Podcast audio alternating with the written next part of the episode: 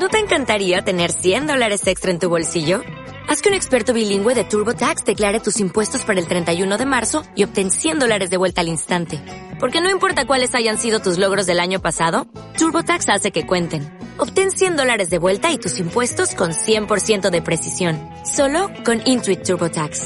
Debes declarar para el 31 de marzo. Crédito solo aplicable al costo de la presentación federal con TurboTax Full Service. Oferta sujeta a cambios o cancelación en cualquier momento.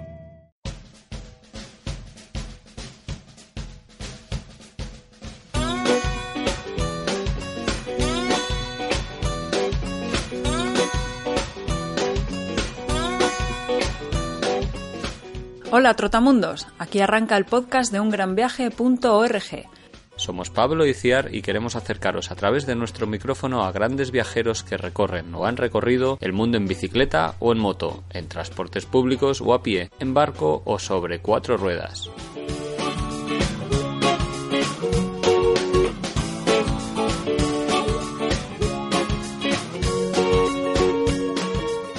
Conversamos con ellos para compartir experiencias y anécdotas, sueños e ilusiones y para escuchar de la voz de los protagonistas los mejores trucos y consejos viajeros. Empezamos ya mismo una nueva emisión del podcast de ungranviaje.org. ¿Nos acompañas?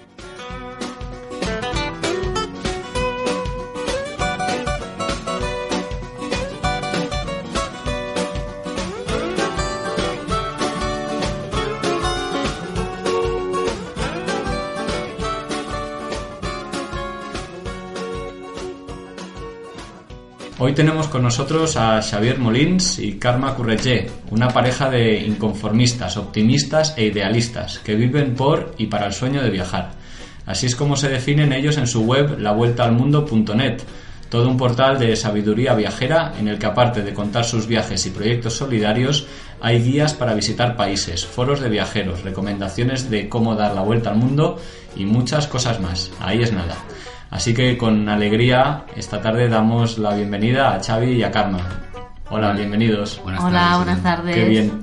Tenemos la suerte de estar hablando hoy con ellos porque acaban de volver de dar la tercera vuelta al mundo. Cuando muchos no hemos dado aún ni la primera y viajar sin fecha de regreso es un sueño, ellos ya han dado tres. Aunque sea mirar hacia atrás en el tiempo y casi lo tengáis olvidado, ¿por qué os fuisteis de viaje esa primera vez allá por 2004, si no me equivoco? Mm. Bueno, lo cierto es que esta primera vuelta al mundo, que como dices empezó en el 2004, eh, iba a ser un paréntesis en nuestra vida, iba a ser un, lo que entonces se llamaba un año sabático, un año de descanso en nuestras carreras profesionales y en nuestra rutina del día a día y, ese fue el objetivo, un año viajando por el, por el mundo y volver y volver a nuestra rutina, a nuestra vida de, siempre, ¿no? Eh, esa fue la idea con la que salimos. El problema es que está que volvimos con otra idea, que, con otra manera de ver la vida, que hizo que planteáramos todos los esfuerzos en, volver a viajar o en, viajar, en vivir viajando. Pero como te digo, la primera vuelta al mundo era simplemente un, viaje, un viaje de un año que, que simplemente iba a ser un paréntesis en nuestra vida. Y ese año, ese viaje duró casi un año, si no me equivoco, ¿no? De diciembre a diciembre. ¿Cómo elegisteis los países? Porque al principio, cuando tienes todo el mundo para elegir, seguro que quieres ir a más de los 15 o 20 países que tal vez visitasteis. Sí, bueno, el, el, primer lugar, cuando estábamos eh, hablando del, del proyecto, eh, pues claro, era, hicimos una lista que creo que eran de más de 20, de 20 países, ¿no? 25 países, yo qué sé.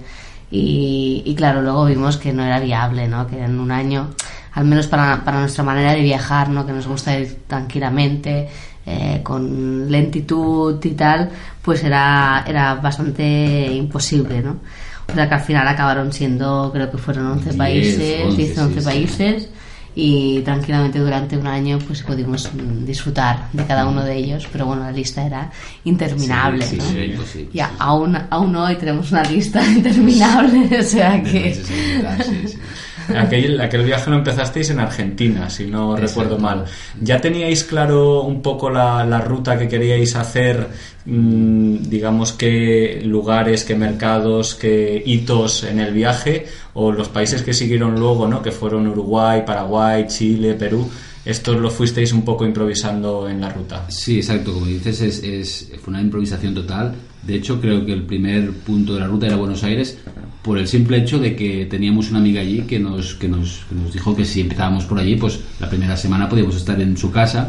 Y además pensamos en ese momento que era una gran idea, ¿no? Porque en ese momento nosotros, nuestra experiencia viajera era, era muy, muy corta, era, habíamos hecho muy pocos viajes y nos pareció que era una buena idea empezar un periplo de un año en un lugar que nos fuera muy cómodo, ¿no? Y Argentina, evidentemente, por temas culturales y sociales es un país que es, que es muy fácil para, para, para empezar a hacer este viaje y para coger eh, confianza, ¿no? Y lo cierto es que a partir de, de, de- de este vuelo, eh, recuerdo Barcelona-Buenos Aires, lo demás fue simplemente sobre la marcha. No teníamos, teníamos una vaga idea de los países que queríamos visitar, pero ni- ningún tipo de planificación. De hecho, aparte, después de Buenos Aires, el siguiente punto ya no sabíamos cuál era. De, de hecho, lo decimos en esos días en Buenos Aires.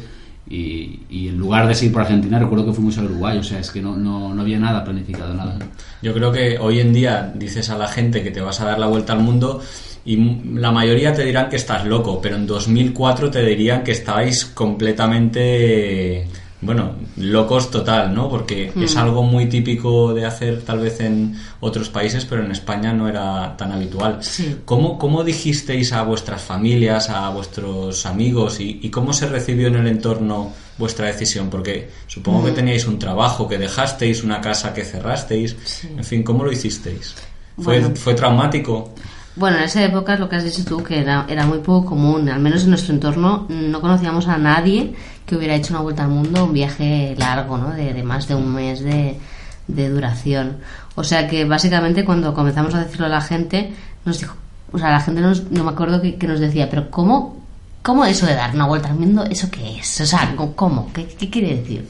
O sea, como que no, no lo concebían, en- o sea, no habían conocido a nadie aún que, que lo hubiera hecho, ¿no? Entonces, a ver, bueno, en principio la gente, la gente que conocíamos, los, nuestros amigos así más, más cercanos, pues, pues bueno, les alegre- alegraron. Nuestros padres nos trataron como unos locos, evidentemente.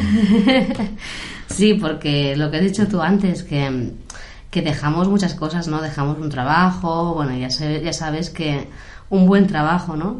Ya sabes que cuando dejas un buen trabajo para, para, sobre todo para la generación anterior a la nuestra, pues es como algo que es muy eh, mm, fuera de lo normal y algo que, ¿no? que se valora mucho, ¿no? Es la estabilidad a nivel laboral, ¿no? Y, pero bueno, nosotros lo teníamos muy claro y yo creo que fue eso lo que, lo que nos ayudó a, a dar- a darlo a conocer a la familia y al final, a ver, yo creo que todos, por mucho que, por, por muy mayores que seamos, tenemos esa- ese sueño infantil de, de, de viajar por todo el mundo, ¿no? Entonces, eh, no sé, siempre hay esa es- ese entendimiento no por parte de, de- de padres y abuelos y tal que te que dicen ostras yo no lo haría pero Y ahí os fuisteis, ¿cómo, ¿cómo hicisteis con el trabajo? ¿Lo dejasteis por completo? ¿Pedisteis, pedisteis una excedencia o, o en qué términos lo hicisteis? Porque la idea igual era volver al trabajo que teníais al regreso. Sí, yo recuerdo que, que en mi caso, el trabajo que los. Bueno, tra- trabajaba en dos lugares, uno por la mañana y uno por la tarde, pero eh, yo era diseñador gráfico en aquel momento, la- había bastante oferta de este tipo de trabajos, con lo cual pensé que, que cuando volviera, pues volvería a conseguir fácil o relativamente fácil algún trabajo relacionado con, con- con el diseño gráfico o, eh, o la maquetación de, diari- de diarios, que era lo que hacía por aquel entonces. Karma sí que tenía un buen un buen trabajo que eh, queríamos procurar de no perder, ¿no? Y entonces Karma sí Bueno. que pidió una, una excedencia. lo cierto sí pedí la excedencia por si acaso pero lo cierto era que yo quería tomar ese año como como año para reflexionar acerca de mi vida laboral luego volví no había reflexionado nada bueno Solo o quizás, o quizás sí quizás sin O querer, quizás ¿no? sí, Sí. sí que había reflexionado pero pero volví al trabajo que tenía entonces fue lo- la salida más fácil. De hecho siempre comiéndonos un poco la cabeza respecto a esto de- del trabajo y tal luego cuando volvimos eh, al, al menos en mi caso conseguí un trabajo mejor del que tenía en el, en, el- en, el- en la empresa donde estaba trabajando. O sea que al final salí ganando de alguna manera ¿no? después de la excedencia ¿Y el regreso no fue a ese ambiente laboral de oficina, no fue duro? Sí fue muy Porque duro reajustarse, ¿no? Después de Bueno, estar un año... Más que duro fue raro. Fue raro porque porque tú cambias, o sea, en, un año de, viaje y más de este tipo de, viajes que, cambias, yo creo que cambias muchos valores, ¿no? Eh, pues vuelves al mismo sitio y aún notas que además que has cambiado más tú, ¿no? Porque es el hecho de, de, volver al mismo sitio para darte cuenta cuánto, ¿no? Cuánto has cambiado tú, ¿no? Y en este caso, pues bueno, habían muchas cosas que, que, me, que me sacaban de quicio de, de, mi, de mi ex empresa y, y bueno, y habían cosas que, que mm, sí, habían cosas que, no soportaba y otras que, que, me encantaban de cuando estaba anteriormente que, que, no, que no podía con ellas, ¿no? Y bueno, sí, fue duro, pero mm, tampoco también mm, bueno hay que decir hay que decir claro que a los pocos meses ya vimos que que nosotros queríamos enfocar nuestra vida al tema de, hmm. de vivir viajando y entonces por aquel entonces yo ya ni siquiera volví a buscar trabajo de, diseño gráfico en, ningún, en ninguna empresa, sino que lo que hice fue formarme para, para montar un negocio de páginas web que nos permitiera viajar. ¿no? Entonces, ¿qué pasaba? Que en ese momento, a nivel económico, solo era viable eh, iniciar este proceso de crear una empresa si entraba, digamos, un sueldo a casa, ¿no?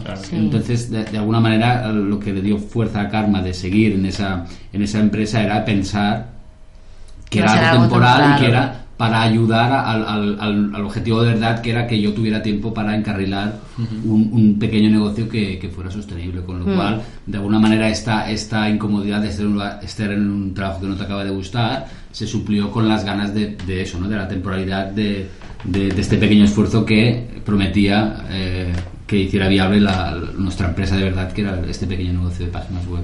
Mm. Iba a decir que os iba a preguntar si con, valió la pena, pero obviamente sí, porque tres años después volvisteis a liaros o dos menos menos de dos años después sí sí sí, sí, de acuerdo, en 2008 comenzamos nuestra segunda vuelta al mundo. sí además sucedió una cosa muy muy extraña que, que, bueno empezamos a trabajar cuando al llegar de esta primera vuelta al mundo en, en enero creo y claro llegó las vacaciones de julio y, el primer año nos fuimos un, mes a Turquía y bueno, eso, eso, pero esto que es, esto es un fin de semana, ¿no? O sea, un mes en Turquía y se nos pasó volando, ¿no?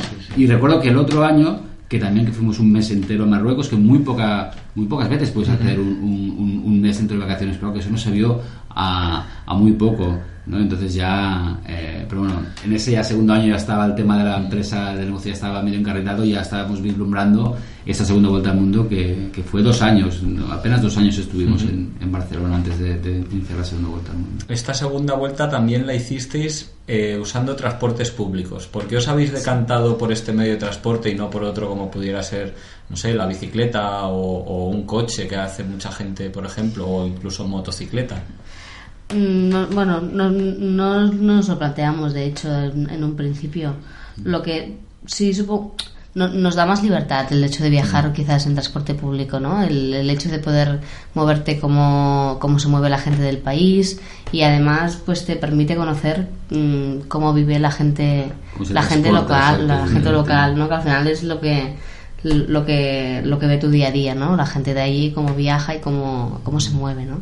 Y de la, y la libertad, no tener que estar pendiente de que si... Un coche, eh, sí, que se te rompe el coche o, que... Sí, ¿no?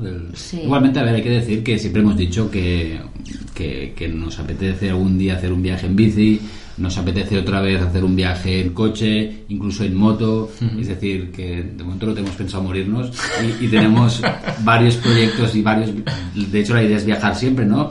Con lo cual hasta ahora no hemos hecho ninguna vuelta al mundo o ningún viaje largo en otros medios de transporte, pero esperamos hacerlo. Hemos hecho parte, eh, parte, de, parte de, los viajes, ¿no? Siempre nos eh, hemos encontrado o hacer una parte en moto o hacer una parte en coche o depende, ¿no? En bicicleta aún Bicicleta no, pero también porque hemos visto que igual no estábamos preparados a nivel físico, pero sí que me gustaría como reto también, ¿no? Y creo que además que hay mucha gente que lo hace y tiene que ser bonito porque sí que es cierto que lo que decía Carmen, ¿no? el transporte público te da la oportunidad de más que de libertad, de, conocer a la gente. Es, un lugar que en el autocar, por ejemplo, en los autobuses que van de lugar a lugar, es un momento perfecto para conocer gente, ¿no? Entonces eso, por ejemplo, si vas con tu propio coche, es algo que te pierdes, ¿no? Pero viajar en coche o en bici, por ejemplo, te da la libertad de llegar a un poblado donde no llegarías, ¿no? Es decir, que está todo lleno de maneras de viajar con infinidad de ventajas e infinidad de, desventajas, ¿no? Entonces, por eso quizás lo que te decía, ¿no? De, bueno, hasta ahora hemos hecho esto, pero evidentemente nos gustaría hacer o viajar de otra manera y, incluye moto, incluye coche, incluye bicicleta y bueno, lo que, lo que sea y, que sea posible. Esta segunda vuelta al mundo duró un poco menos, fueron ocho meses. También empezasteis o repetisteis, digamos, continentes, porque fuisteis a América y fuisteis a Asia. Exacto. ¿Cuánto de importante es conocer un idioma? Para, digamos, eh, disfrutar del viaje o poder defenderse? ¿O es realmente necesario saber un idioma para visitar los países? Lo digo porque parece que había, hayáis ido mucho a América, ¿no? Y igual... Hombre, es, es muy importante conocer el idioma, no vamos a negarlo. No es necesario, no es necesario, porque hoy en día con el inglés, si chapurreas un poco el inglés, te puedes mover en cualquier país del mundo. Eh, pero claro, contra más más sepas el idioma local, pues más posibilidades tienes de comunicarte con la gente, la gente de allí y más ricas son las, los intercambios y al final, pues al final se, se, traduce en una experiencia mucho más rica de viaje. Eso está clarísimo. Por eso, sí, América quizás es de los continentes que, que, puede sacar más rendimiento, ¿no? A nivel a nivel cultural, ¿no? si, si vas, bueno, si, si viajas, bueno, si, si, no sabes, si no sabes una lengua perfectamente. Mm. claro, igual para quien se plantea hacer un viaje así largo, ¿no? De varios meses y tenga un poco, eh, bueno, miedo por no hablar un idioma, igual empezar por América puede sí, ser... es una buena opción, sí, Coger rodaje en un entorno con un idioma en el que te puedes comunicar. Por eso, de hecho, ya, bueno, ya lo ha dicho un poco Xavi antes, que, que comenzamos, la primera vuelta al mundo comenzamos por, por América, por la facilidad que te da pues el, entorno parecido a nivel mm. cultural, pero sobre todo la lengua, ¿no? Que te, que te, que te da una, unas facilidades de, viajar, pues que, que, te, que te quita mucho eh, mucho dolor de cabeza así de, de, principio, ¿no? De, tener que pensar, bueno, y ahora eh, mm. cómo me comunico, cómo me, bueno, entonces es, es mucho más fácil. ¿Cómo viajáis vosotros? ¿Con maleta o con mochila? Con mochila, sí, sí, con mochila. ¿Y qué más lleváis aparte de la mochila? ¿Lleváis un bolso llevamos, de mano Llevamos la, mochila que aproximadamente intentamos que no sobrepase los 10 kilos. Y lo llevamos una... ¿Lo conseguís? Sí, sí. Comenzamos, a veces comenzamos con 8 y acabamos con 12. no sé cómo lo hacemos. Pero... bueno, intentamos por comodidad que no pase de, de, 10 kilos. Luego, lo que pasa es que luego llevamos una, una digamos, una mochilita o una sí, de estas de, deporte, que ahí es donde llevamos todo el, lo que es el equipo técnico, ¿no? el portátil, porque como bien sabes, nosotros viajamos por el camino en nuestro negocio este de páginas web, con lo cual tenemos que llevar dos portátiles, además todos los accesorios, entonces eso, cámara, de fotos, cámara de fotos también para el tema todo lo que no todo lo que no puedes dejar en cualquier sitio te lo, y te lo tienes que llevar con seguridad contigo siempre lo llevamos en esta mochilita pequeña y lo que no nos importa perder pues en la, en la mochila grande. Oye, ¿cómo se puede hacer para llevar 8 kilos o 10? Porque a poco que metas tres pares de zapatos, cuatro pares de pantalones para cambiarte y cinco camisetas... Ya, no, pero primero tres pares de zapatos no, hemos llevado nunca. sería, sería, sí. Yo, a ver, nosotros, hay mucha gente que lo hace, ¿eh? hay gente que va con unos mochilones que alucinas, pero nuestra espalda ya dijimos que, que, no aguantaba más y... Y, que no y que tampoco necesitas mucho o sea necesitas unas unos buenos, un buen unas buenas deportivas para para, para todo terreno, mm. unas chancletas para ir a la playa y la ducha, y, poca cosa más. Y luego es quita y pon y al final... Y lavar a menudo las pocas camisetas y los pocos pantalones que llevas, llevar, lavarlos a, menudo y ya está. Y en cuanto a, zapatos, eh, me acuerdo un, un, chico que era, era extremista y, y, ese solo llevaba unas bambas y de las chancletas llevaba una solo. ¿Qué dice? Y dijimos, oye, pero ¿para qué llevas seis para las duchas? Porque me da. dice, pero una, dice, sí, sí, entonces me ducho con una pata levantada. Eso era demasiado, eso era demasiado. Quizás no hace falta, ¿no?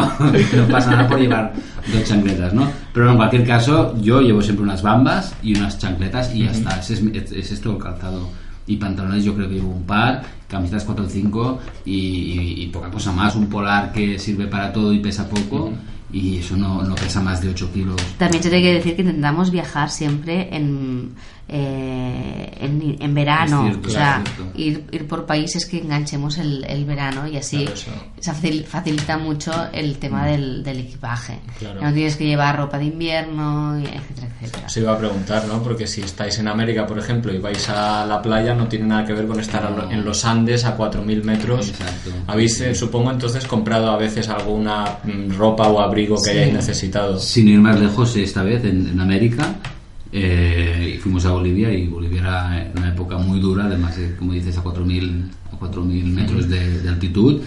Y bueno, en la frontera de Argentina con Bolivia nos hicimos con un montón de guantes, que además la ropa es muy barata, ¿no? Y además también como coincidía que era al final del viaje, pues ya apenas eh, te quedabas eso y ya lo volvías a casa, ¿no? Con lo cual también dado ropa eh, para, una, para un país en, en concreto, ¿no? Porque sabíamos que allí hacía Sí, incluso hacía hay, incluso hay mercado de segunda mano muchas También, veces que sí. puedes encontrar fácilmente si vas a algún lugar así de montaña.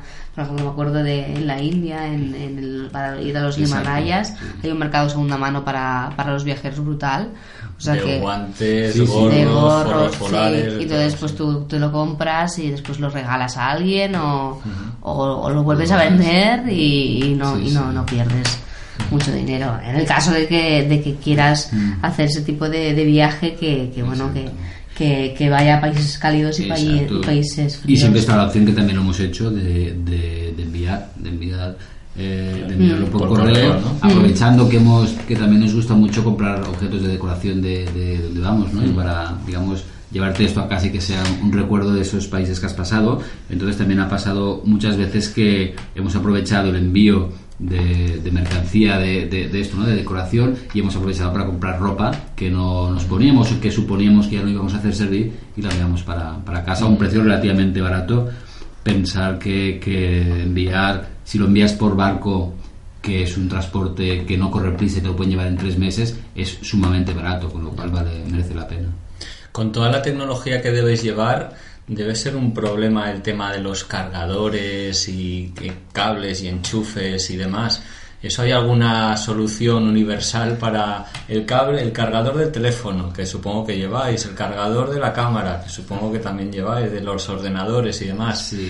O, Sí, o una, solución, cada una uno- solución muy buena que es paciencia, ¿no? Y, y de donde vayas, o sea, el país, o llevamos un conversor, ¿no? Pero hay veces que no es suficiente, entonces en el país pues has de comprar uno o pedir. Los hostales normalmente en los que vamos, si hay algún cambio ya sea de voltaje o de enchufe, ya, ya tienen sus, Pero, sus no- medidas. pero normalmente hay, un- hay unos conversores que son internacionales que van súper bien. Sí, la mayoría de veces se que tienen todos los tipos de enchufes Mm. que hay en el mundo y pocas veces nos, han- no- Sí. no- nos ha pasado que no hayamos encontrado algún enchufe Sí. que sea diferente. Igualmente, si no lo encontráramos, siempre tienes la opción de comprar allí el, el- normalmente Exacto, sí. el, el- el enchufe o el, El el- conversor, el adaptador, sí, lo sí. que sea, entonces ir cambiando, porque es un poco engorroso. ¿Usáis guías cuando viajáis? Y si lo hacéis, ¿cómo lo gestionáis? Porque no debe ser fácil, no sé, en Argentina comprar la de Uruguay, en Uruguay luego comprar la del siguiente país que vais a visitar. Pues es más, ver, es ah, más sí. fácil de lo que piensas. Sí, sí. ¿Cómo lo Bueno, a ver, hacéis? primero que hay veces que hemos viajado sin, sin guía. Por ejemplo, este último tramo de la Cuando de podemos, esta, sí. de esta tercera vuelta al mundo, que ha sido los tres o cuatro meses por América, no, no compramos guía. Simplemente, como decíamos antes, no el tema del idioma hace que todo sea sumamente fácil, con lo cual y, y también en América la mayoría de puntos turísticos tienen un mapa de la ciudad, con lo cual estos tres o últimos cuatro meses de viaje no, no hemos hecho servir eh, guía. y, en, y en los otros normalmente hemos comprado una guía de, del continente entero Ah, vale. y, y que evidentemente no, no profundiza mucho en el país, pero al final las guías a nosotros nos sirven para dar un mapa y tener una, una ligera idea, ¿no? Y si alguna vez hemos comprado una de un país en concreto, la hemos ido cambiando luego en algún hostal o la hemos regalado a cambio de otra o... Y si no hemos encontrado guía por lo que fuera o porque era muy cara, simplemente no hemos comprado. Mm, Pasa también un poco que no nos gusta viajar con mucha, o sea, con, con mucha información previa, porque nosotros somos un poco de la- pe- pensamos que quita un poco la, la, Magia, la sorpresa sí. o la magia de viajar. Sí, que está bien tener información, pero hay gente que, que viaja con, con- ya sabiendo que se va a encontrar exactamente en, todo- en todos los lugares donde va y para nosotros nos mm, rompe un poquillo Sí, la, un de- la sorpresa, ¿no? La- el- las expectativas, ¿no? La, que, Pero luego, por otro lado, igual te pierdes cosas que no sabías que existían, que estaban Sí. aquí Sí, sí, cerquita, también, en la sí, calle sí. de al lado y has pasado, como no tenías la Sí. guía, igual te la has perdido. Claro, todo tiene su punto bueno y su punto malo. Entonces también nosotros tiramos mucho, y lo que nos gusta mucho tirar es de, de preguntar a la gente. Y estamos, llegamos a una ciudad y, y llegamos a un hostel que es el... el- el- La base, el- la ¿no? base donde están todos los viajeros y la gente lo bueno y la gente del, del hostel incluso y preguntamos no y lo, qué nos recomiendas y qué has visto y qué tal y eso es lo mejor, lo mejor la, la mejor información que vas a encontrar va a ser esta y además te lo vas a pasar bien porque vas a estar charlando con gente o sea que es la mejor Y, y además, igualmente, yo creo que llega un punto que es, es imposible ir a un lugar y verlo todo, o hacerlo todo, o hacer. todo. Es decir, que, y, que, que siempre te, puedes, te, te vas a perder algo, porque es imposible verlo todo, y aunque te pierdas cosas, también.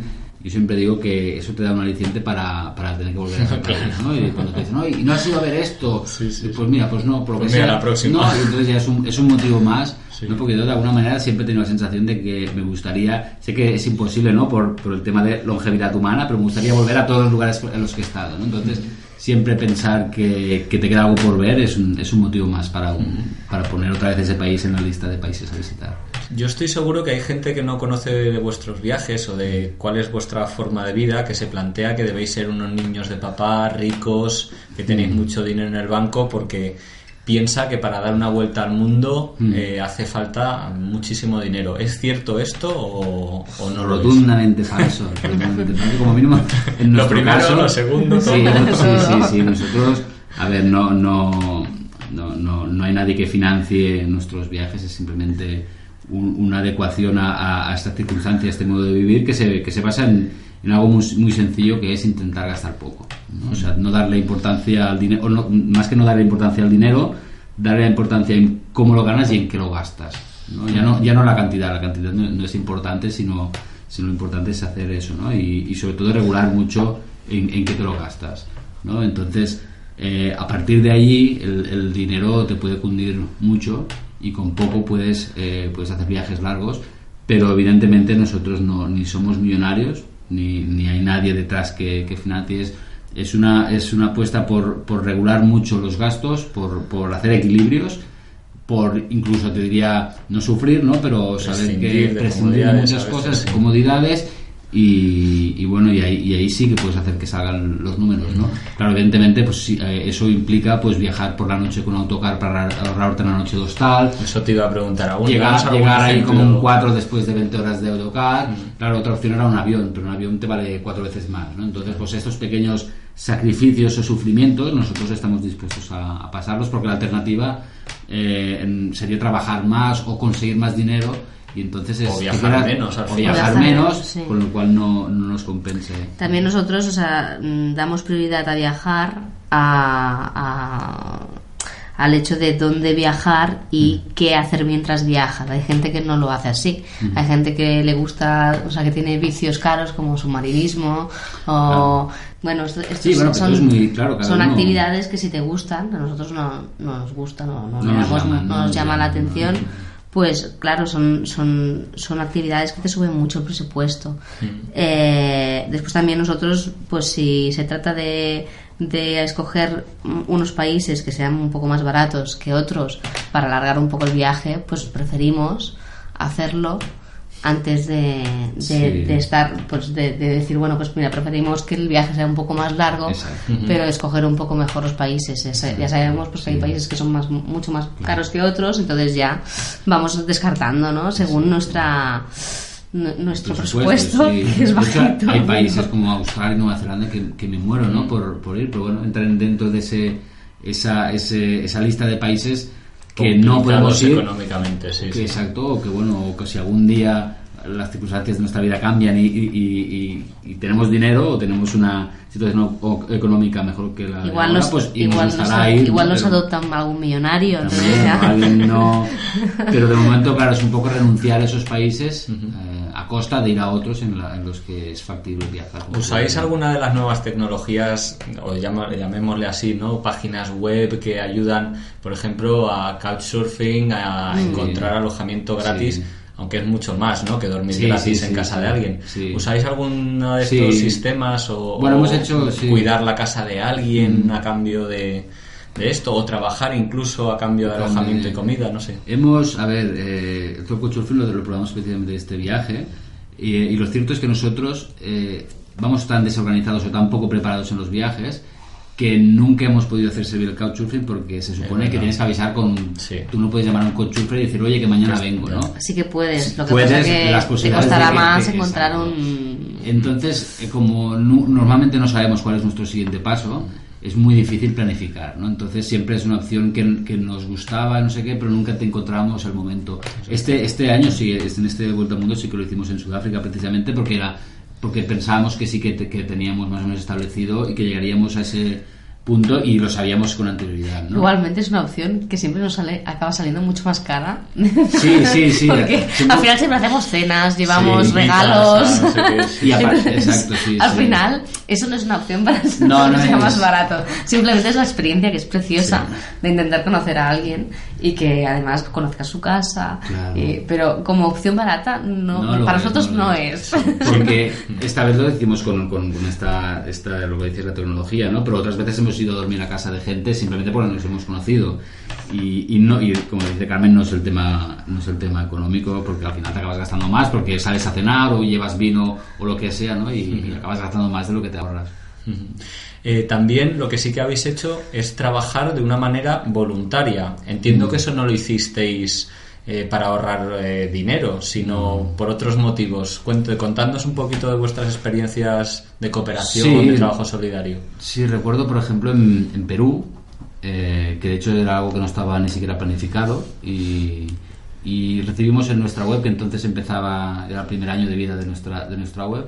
Esto fue en el primer- en el primer primer viaje, viaje. sí. Y, el- y un lector nos escribió de que había tenido una experiencia muy bonita en, en un distrito de Lima, en Villa El Salvador concretamente, y nos dijo que, que fuéramos, que, que podía A ser una experiencia muy... sí. sí, eh, y lo cierto es que, bueno, a pesar de que esta persona que nos escribió no la conocíamos, pero nos dio buena- buenas vibraciones y dijimos, bueno, pues ¿por qué no? no? Y entonces fuimos allí, hablamos con esta asociación, nos explicaron el proyecto, nos gustó eh, y, bueno, nos dijeron que nos podíamos quedar a dormir ahí. Estuvimos, creo que al final, tres o cuatro semanas porque estuvimos de maravilla. Aparte, colaboramos con, con ellos. Pero ya te digo, sí, evidentemente no era un tema de ahorrarse el alojamiento, porque esto vino a, a posteriori, ¿no? Sino que fue el tema de poder participar, y eso nos ha sucedido más, más veces, ¿no? También eh, a, a raíz de esta experiencia en, en Perú, nos dimos cuenta de que nos gustaba mucho esta opción, ¿no? De ir a visitar asociaciones, era una manera de conocer la realidad del país, era una manera también de conocer gente, era una manera de poder explicarlo en nuestra web y que de alguna manera nuestra web pretendiera ser un lugar, no solo que explicaras el viaje, ¿no? sino que pudieras hacer participar a los demás de cómo era la situación en diversos puntos del, del mundo, ¿no? Y Sí, porque a veces viajas y conoces un poco la superficie, la superficie de, de, de todo, ¿no? De, de- o sea, ves los monumentos, conoces a gente, pero a veces no, no, no te da, no tienes la oportunidad de conocer eh, la realidad pura El y dura, día ¿no? El día a día de de la la gente, gente, ¿no? ¿no? Sí. Entonces, pues si colaboras con, con, con organizaciones y te y puedes hacer una especie de trabajo más social, pues te pues entras más en este en este aspecto que es muy muy interesante. Sí, luego, por ejemplo, ahora este último viaje, nuestra estancia en un orfanato de Kenia, yo creo que ha sido una de las experiencias más bonitas de, de- de nuestra vida y curiosamente también fue por un mail recibido, ¿no? Que alguien nos invitó a, a pasar y bueno, dices, ¿por qué no? Y, y acabas llegando ahí y acaba siendo una experiencia maravillosa, ¿no? Y, Sí, y de bueno. hecho todas las veces que hemos hecho así, algo así eh, a nivel social con alguna organización o asociación, yo creo que ha sido las, las mejores épocas de, de nuestros viajes, ¿no? El momento que más has disfrutado.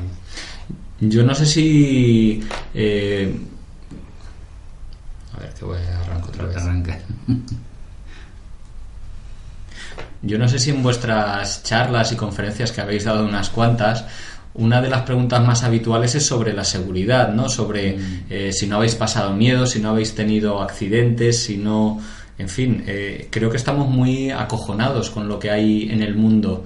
Está, este- ¿Estos miedos son razonables o habéis tenido malas experiencias o por el contrario creéis que mm, se puede viajar perfectamente con seguridad sin que ocurra nada? Bueno, yo creo que, que no solo en, en el viaje, sino en la vida, la mayoría de, la, bueno, la, la gran inmensa mayoría de, de miedos son irrazonables. ¿no? No hay, no hay- o sea, te pasas la vida pensando en cosas que, que lo, lo más lógico es que no sucedan nunca. Ya. ¿no? Entonces, eso ya, ya no en el viaje, sino en la vida, ¿no? En el viaje simplemente es aplicar lo mismo, ¿no? Te- la, la mayoría de cosas que tú puedes, que te pueden llegar a pasar, es casi inverosímil que lleguen a, a suceder, ¿no? Entonces, eh, eh, viajar implica casi los mismos riesgos que vivir, ¿no? Entonces sería absurdo dejar de hacer cosas eh, por el riesgo de que pueda pasar, ¿no? Y lo cierto es que la mayoría de países del mundo si actúas con un poquito de sentido común y no haces cosas, digamos, extrañas, mm, es muy difícil que te pase algo. O como mínimo tienes las mismas posibilidades de que te pase Sí. algo en tu casa o en, o en tu ciudad, ¿no? Sí, Sí, pero aquí igual hay otros riesgos que la corrupción, por ejemplo, o los policías corruptos, en fin, ese, eso aquí no, lo, no lo vivimos, ¿no? Y, y fuera parece que en África, América, incluso Asia, es algo muy común. Sí, pero ya has de pensar que, ah, que normalmente tú como, como turista eh, que vas a un país estás incluso sobreprotegido. ¿no? O sea, que a nivel de estos riesgos de que puede pasar, sí que ha habido gente que ha tenido problemas con policías y todo, pero normal es que tú como turista eh, la gente incluso te quiera proteger más de la, más, más de la, de la cuenta, ¿no? Entonces, eh, recuperando un tema, lo que decía, que, me- que un ejemplo que quería poner era que aquí, por ejemplo, eh, se muere mucha gente en accidentes de tráfico, ¿no? Y eso en, en el extranjero no tanto, pues, por la sencilla razón de que no hay autopistas en que la gente vaya tan rápido, ¿no?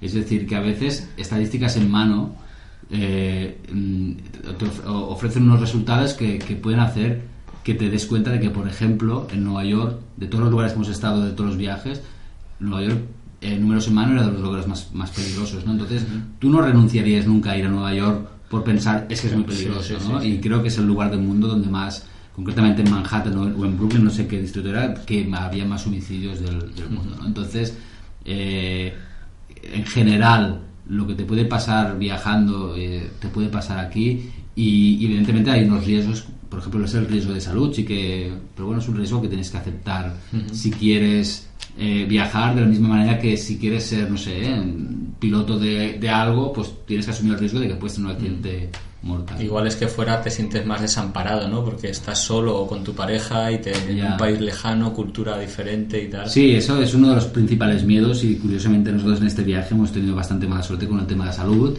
y, y sí, es cierto, es, eh, no hay los hospitales que hay aquí, con lo cual cualquier, además hay una serie de enfermedades que aquí no tenemos y, y allí sí, pero yo creo que forma parte de este, de este conjunto de, de cosas que van asociadas a un modo de vivir y que tienes que aceptarlas y que, y que sería absurdo dejar de hacer cosas ¿vale? por, por miedos que normalmente son, que, o sea, la posibilidad de que sucedan son muy remotos. En todo caso, siempre hay maneras de minimizar estos miedos. Por ejemplo, es lo que has dicho, si tienes miedo al tema de la salud o a caer enfermo, pues sabes que puedes llevar un seguro de viaje que, que va a reducir mucho esta, este, esta, esa sensación que tienes de, de miedo porque te van a, te van a, a, a proveer de hospitales, de los mejores hospitales de, en, el, en el país donde estés, eh, vas a estar atendido, vas a- o sea, que en principio eh, no tienes por qué preocuparte, o sea, más allá de lo que te preocuparías de caer enfermo eh, aquí, ¿no? O sea, ¿Vosotros habéis, viajáis, os recomendáis viajar con seguro de viajes? Nosotros sí, nosotros lo hacemos ah, cuando,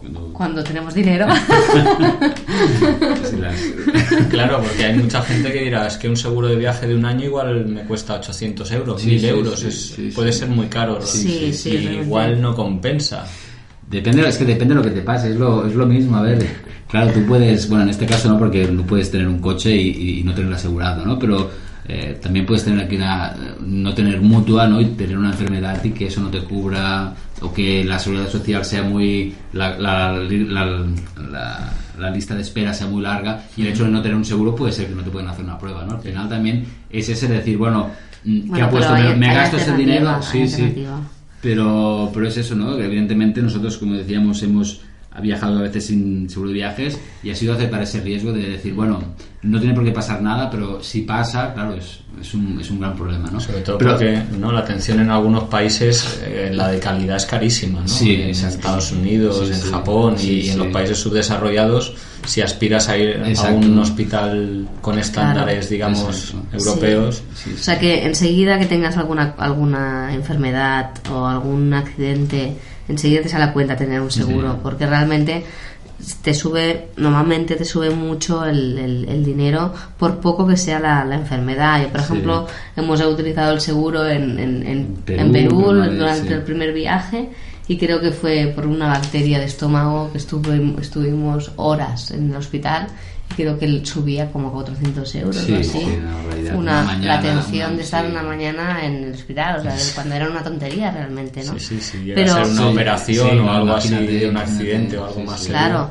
entonces, bueno, son cosas que, que pasan, ¿no? Y que además hemos oído casos de, de Sí, gente que, que- miles de euros de que sí, que se han gastado miles de euros en una atención médica que, o sea, que, que realmente cuando lo necesitas, que, y, y creerme que cuando lo necesitas lo agradeces, tener, agradeces tenerlo, agradeces tenerlo porque es lo que decíamos antes, cuando estabas en un país que, que no es el tuyo y que estás te sientes un poco desprotegido y, y el hecho de saber de que tienes una atención sanitaria más o menos en condiciones pues te da mucha tranquilidad en el momento que te pasa ojalá nunca te pase Ojalá, y nunca sí, tengas sí. que utilizarlo pero ¿Os, ha- os han robado en alguna ocasión y desde en tres años de viaje o Sí, casi cuatro años os han robado?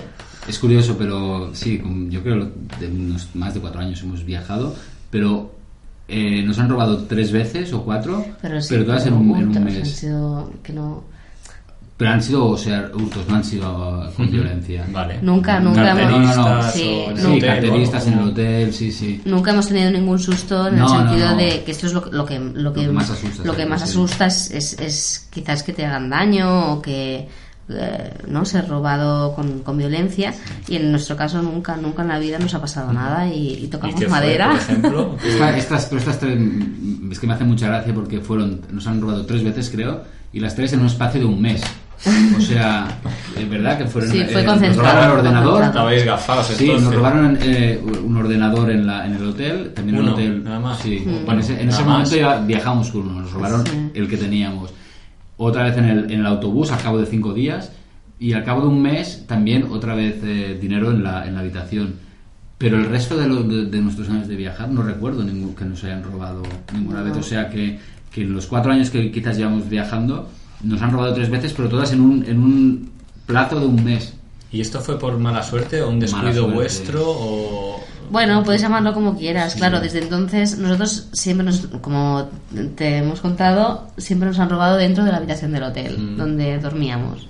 Por lo tanto, a partir de entonces nunca hemos dejado nada de valor en la habitación. Ya. Hay gente que nunca le ha pasado eso y por lo tanto deja, deja sus, sus, sus cosas. De hecho, hay gente que le valor. robado por la calle y ellos piensan, claro, que Sí, su seguridad revés. es dejarlo en el, Claro, en el claro. hostal. ¿no? Entonces, O claro, depende de tu experiencia, pues vas a actuar de una manera o de otra. Nosotros, en nuestro caso, pues a partir de entonces ya nunca dejamos nada. Y con los ordenadores, por ejemplo, cuando vais a dar una vuelta por la ciudad o algo, lo- ¿cómo, ¿qué Bueno, hacéis en ese ellos? caso hacemos, dejamos Tenemos uno una estrategia. y nos llevamos uno. Bueno, Entonces, eh, pase lo que pase, siempre nos quedará uno, que es lo importante ya no por el valor del ordenador, sino por el tema de, de poder seguir Documentos de trabajando y de trabajo, documentos de trabajo sobre todo. Sí, sí. ¿Utilizáis, eh, hablando de ordenadores y técnicas, ¿cómo, eh, ¿utilizáis la nube y servicios como Dropbox cuando baja- viajáis o algo? ¿Cómo lo hacéis? Bueno, como para- nosotros somos programadores web, ya tenemos nuestros propios servidores Sí. y allí vamos haciendo, ahí vamos poniendo las copias de las Sí, fotos. que de todo. hecho es el mismo sistema Es que el el, mismo sistema, Dropbox, pero digamos, exacto, Pero pues nuestro. Es, es un propio, digamos. Lo que creo que sí que habéis tenido algún problema ha sido con la documentación, ¿no? Eh, algo que... eh, y quería preguntaros, eh, ¿vuestra experiencia con las embajadas españolas en el extranjero es positiva, es negativa? ¿Habéis acudido a ellas en alguna ocasión? Eh, bueno, ha sido normalmente ha sido negativo, ¿no? bueno, a Eh, ver, se tiene que decir que hemos acudido en muy pocas ocasiones Muy porque pocas no lo hemos ocasiones, necesitado. Sí. Pero las, Las, veces que las veces que, hemos- sí, que lo hemos necesitado, no nos han servido de mucho o se encontraba la embajada en sí en una circunstancia como esta última vez que en estos periodos de crisis eh, puso cuando era un proceso, un proceso muy sencillo. ¿no? Entonces, por eso ya no por la embajada, sino supongo que la, el tema de la crisis hace que tengan menos dinero para, para invertir, entonces tienen que dejar de prestar unos servicios, en ese caso la valija, que la, el pasaporte que tenía que llegar de España a Sudáfrica. ¿Habéis, eh, ¿Se os había Sí, caducado? se nos, o no, se nos- se nos agotó las, Ah. las, las hojas. Sí. Se nos agotó las hojas. Eh, y entonces, pues bueno, tuvimos que ir a la embajada y la embajada dijo que había antes había una valija cada 15 días, con lo cual normalmente eh, si no te llegaba una, al, al cabo de 15 días tenías otra, pero ahora la habían reducido a un mes. Ya. ¿no? Entonces, con lo cual eh, sucedió que además Sudáfrica no era un país en el que nosotros queríamos estar, porque era un país económicamente Caro, ¿no? caro.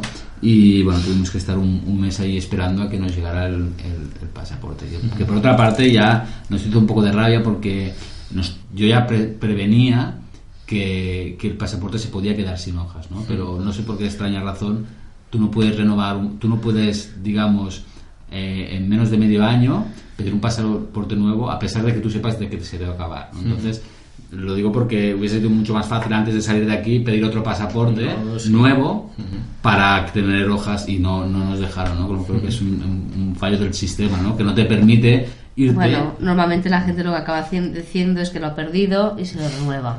Sí. Lo que pasa es que, claro, Te siempre lo es... con la misma fecha de... Ahí, Claro, claro, ahí está. Lo que pasa es que tienes hojas, ¿no? Sí. Ya. Pero bueno, siempre te obligan a saltarte la norma y a, a Sí, hacer una sí, trampita como para... Cuando no, no tendría, no, no, no, tendría, ser la lógica. ¿no? Si tú sabes y dices que vas a estar el próximo año y pico, vas a estar viajando y que prevés que te vas a quedar sin hojas, lo normal sería que te pudiesen dar un pasaporte nuevo, ¿no? Entonces, como este modo de vida no está contemplado muchas veces a, a nivel legislativo, pues no entra esta opción, ¿no? Entonces, fue una- nos dio rabia porque fue un momento duro del viaje, estar en un país que no quieres estar por el tema económico y no puedes irte por un problema que tú ya sabías que iba a suceder Ya. y que no te dieron la oportunidad de, de poderlo solventar antes. Ya, ya. Pero bueno. Oye, habladme un poquito de vuestro blog, ¿no? Ahora tenéis, es una gran página web con muchísimos recursos, pero estoy seguro de que al principio era, era un blog del viaje para ir recogiendo las experiencias. Yo creo, además, que ahora hay mucha gente que se está planteando, cuando viaja, pues eh, mantener el contacto o hacer un blog. Eh, ¿Por qué lo hicisteis vosotros? Y tal vez, ¿qué Vale, consejo sí. daríais a alguien que quiera ahora arrancar un blog? Eh, ¿Qué razones? Es curioso porque incluso esto, la, la, la web la, la- hicimos en el 2003, que entonces incluso el blog aún no se sabía que era un blog. Y de hecho, cuando nosotros empezamos a escribir, no se llamaba blog, se llamaba simplemente tenías una página web, ¿no? Y eso, eh, recuerdo que nosotros lo hicimos para, sobre todo para que la familia estuviera informada de, de dónde estábamos, ¿no? Lo que sucede es que poco a poco, y además en, ese, en esos años del 2004, el hecho de que no hubiera mucha gente que, tenía blog y que escribía, hizo que rápidamente tuviéramos mucho, mucha gente que nos seguía. ¿no? Entonces eso ha ido evolucionando hasta, hasta lo que es hoy en día la, página web. Pero lo que me gustaría transmitir, y es muy importante, que es que el blog nos ha ayudado a, que, nuestros viajes estén frescos en nuestra memoria. ¿no? Yo como el ejemplo de que hay, eh, hicimos, por ejemplo, el blog donde explicamos nuestra primera vuelta al mundo y luego la segunda vuelta al mundo, pero entre medio hicimos dos viajes, uno de mes, como comentábamos antes, uno de un mes a Turquía y, un- y otro de un mes en Marruecos. Y en esos viajes no hicimos blog. Y, y te puedo prometer que la sensación, o sea, no recuerdo, ¿no? no la- o sea, no, no está el viaje como, como fresco, no está en cambio cualquier otro viaje que has escrito, se te ha introducido más las, las vivencias, pero y en cambio países que no hemos escrito sobre ellos, de alguna manera el recuerdo es más vago, ¿no? Con lo cual es un poco como las fotos, ¿no? El hecho de que tú tengas fotos de un lugar te permite, ¿no? Que, que de alguna manera durante toda la vida pueda estar fresco, ¿no? Eh, por eso yo recomiendo mucho hacer un blog, ¿no? Porque es una manera de plasmar esas sensaciones en- y eso ya no se va, ¿no? Entonces, y lo puedes releer, ¿no? En cambio, ahí donde has estado que nosotros no hemos escrito, es como mucho más difuso el recuerdo que te queda. ¿Y qué consejo le daríais o que alguien que quiera hacer un blog ahora que dice, ¿y yo qué escribo en un blog? ¿O, o cómo lo hago? Bueno, hay muchas maneras y cada uno se, cuando se pone a escribir eh, al final va encontrando su, su forma, ¿no? Pero lo importante, bueno, para nosotros, es- nosotros nos gusta reflexionar sobre el, el- el viaje que hemos hecho, ¿no? Guías de viaje, eh, las- los sitios donde, donde puedas ir, la, la información sobre los lugares. Yo creo que en, en cualquier guía la- lo vas a encontrar. En cambio, lo, lo bonito de, de escribir un blog es que cada uno damos un- nuestra visión del, del viaje, ¿no? Y nuestra, nuestra aproximación, nuestras reflexiones, ¿no? Y eso es lo bonito de los blogs, que eh, van a ser, igual hay millones de blogs, ¿no? Pero de un mismo lugar, pero pero lo bonito es que cada, cada persona le da ah, tiene una visión especial sobre ese lugar y además una visión que está basada en su propia personalidad pero además en el momento que ha estado en el en, el en cómo estaba de- en su, su propio estado de ánimo en ese momento. Y es lo es lo bonito.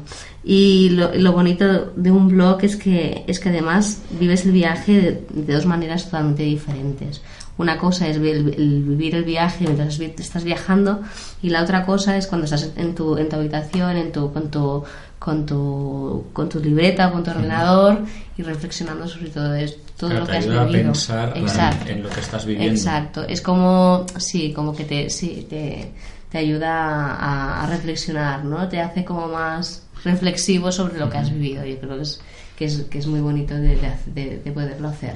Que además en un viaje tan largo esto debe, supongo que sucede, que es que las experiencias se van acumulando y no Exacto, tienes sí, tiempo sí. casi a interiorizarlas, ¿no? Porque de un Exacto. país Sí, sí. sales a otro y Exacto, de otro a sí, otro sí. y de otro a otro Exacto. y, de esta manera queda allí sí. y es curioso, ¿no? Porque yo tengo- muchas veces tengo la sensación, ahora ya mm, me hace mucha gracia cuando leo blogs de hace 10 años, ¿no? De, de hostia, pues mira, es- no sé, cuando estábamos en, en Argentina, ¿no? Y, y te hace una gracia inmensa ver lo que escribías hace 10 años, cómo lo vivías, la... Claro, eras, Claro, era hace 10 años. yo Sí. otro yo, digamos, que Sí, pensaba sí. de una manera y que se expresaba de una manera.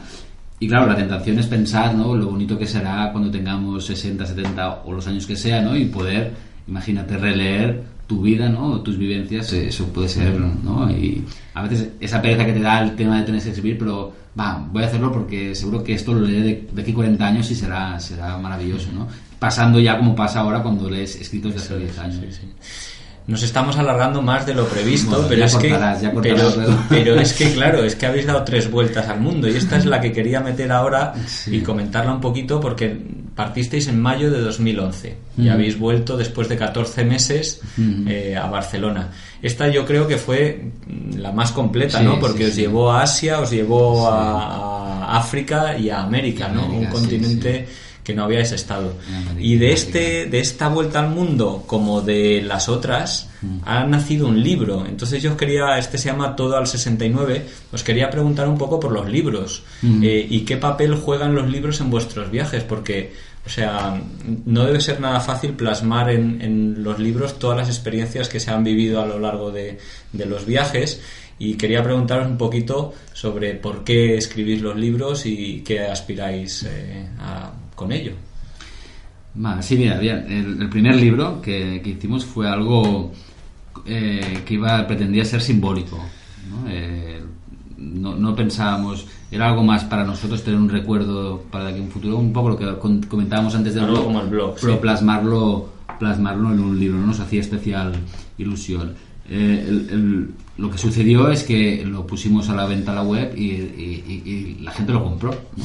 Fíjate, ¿no? Lo que pasó, que, que la gente lo, lo compró. Es que además recuerdo perfectamente que hicimos una tirada de 100, de 100 ejemplares. Imagínate las previsiones que teníamos sí, sí, sí, de vender, ¿no? Como decía, era que- Familiares y sí, amigos que, bueno, los amigos lo de esto lo compraran y bueno, empezó a comprarlo y, bueno, nos sorprendió, ¿no? Entonces recuerdo que hicimos otra tirada de, de 200, ¿no? Y, y también se, agotó, se agotó en relativamente poco tiempo, ¿no? Entonces vimos, bueno, es que igual la gente le, le gusta, ¿no? Además empezamos a recibir críticas de gente que les decían que le, que le había gustado mucho.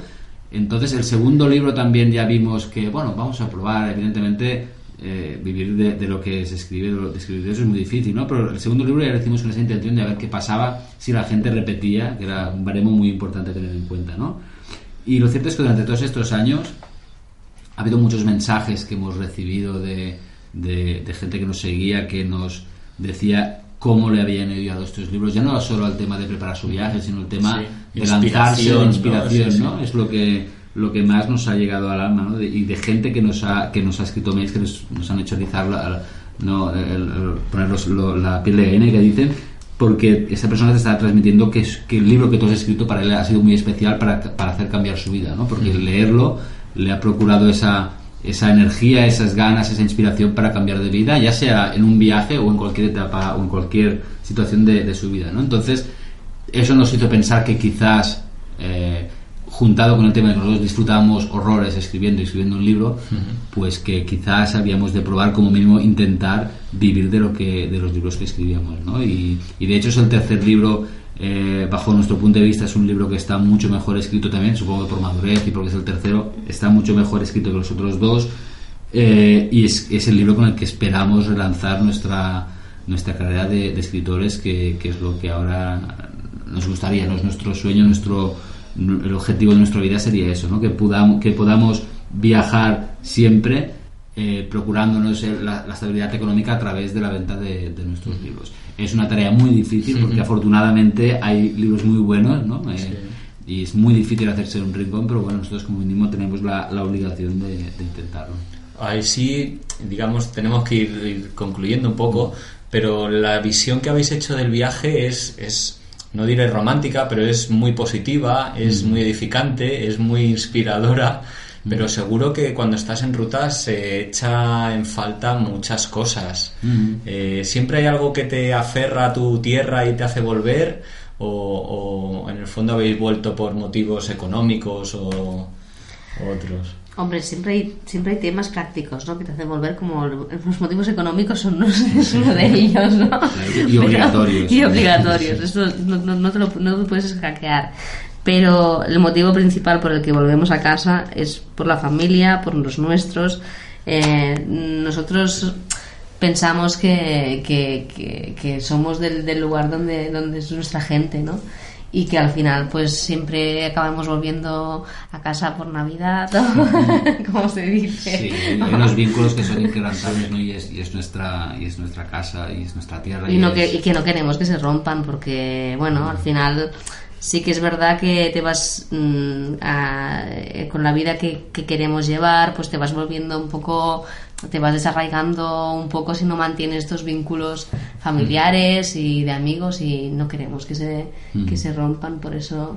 Sí, sí. Eh, Nosotros siempre hemos dicho que somos seminómadas, ¿no? porque siempre volveremos aquí y siempre nuestra idea de, de vida es eh, estar el tiempo máximo viajando, pero siempre volviendo aquí a, tus raíces, a tu gente, ¿no? para que no se olviden de nosotros. Básicamente. La gente al final se acostumbra a vivir sin ti y no, no es agradable, ¿no? Entonces siempre hemos dicho de que, de que aquí eh, está, está nuestras raíces y aquí volveremos siempre que no estemos viajando.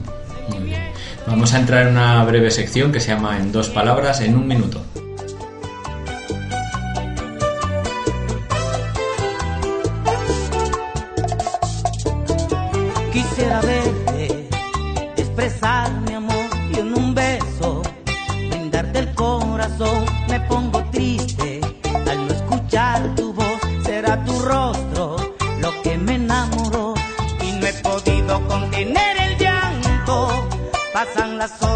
todavía no me hallo, ay, ¿qué será de mí? A cada instante te vivo pensando, quiero decirte que te estoy amando y que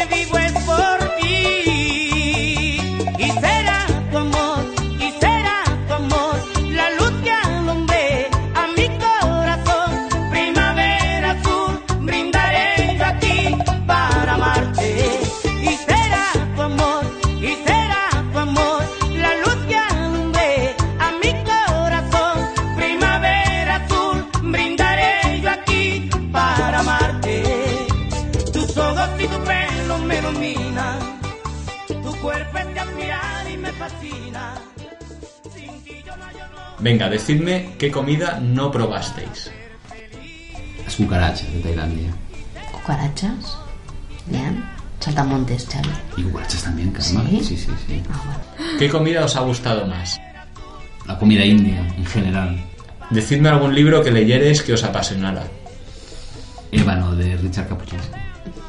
Eh, a mí me gustó mucho El viajero de, las aventuras de Marco Polo. Mm. ¿Algún grupo o música que os haya marcado algún momento del viaje? Efectivamente la, bachata, yo una bachata y, recuerdo las sensaciones, pero como si fuera ayer. De compartir su cama Un lugar al que volveríais ya mismo.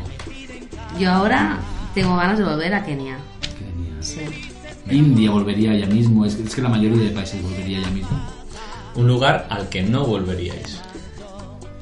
A cualquier lugar de estos que están montados para que los turistas hagan lo que no nos dejan hacer en su país. Y hay muchos, desgraciadamente, hay muchos lugares así en el mundo. Y por casualidad. ¿Cómo? Es una respuesta corta. Ah, perdón. Vale. Bueno, puedes cortar. Lo era, lo era, ¿Sí? lo era, lo era. Era muy concreta. sí. Estrenas hoy. Una buena razón para irnos de viaje con vosotros. Dicen que es bastante divertido. Pues además, somos bastante desastres como viajeros, parece que no, pero o sea, acostumbramos a perdernos y a hacer cosas raras. Y dicen que, que te puedes reír. ¿Tenéis algún amuleto? Teníamos amuleto, pero lo, perdi- lo perdíamos constantemente. Entonces al final decidimos no tenerlo Sí, porque no. nos daba mala suerte. Eh, Lo perdisteis antes de que os robaran el ordenador y Sí, no sé sí. qué. Un recuerdo que os hayáis traído que os guste especialmente. Mm, mm, Que tengáis ahí en casa. Las fotos, las fotos, pero así. un- sí. los blogs. Sí, pero así un. Ya me imagino que es decir eso que te pones en la, la- un cuadro, ¿no? Mm. no, no recuerdo nada así especial que sea a nivel simbólico. El objeto con el que siempre viajáis. Desgraciadamente, Con ordenador. ¿cómo me gustaría un viaje sin llevarme el ordenador? Pues, ojalá algún día podamos que sea fuera por 15 días. perdido. Sus ojos pensaban que él amaba, como hace mucho que lo hace conmigo. Me mira hoy con pena.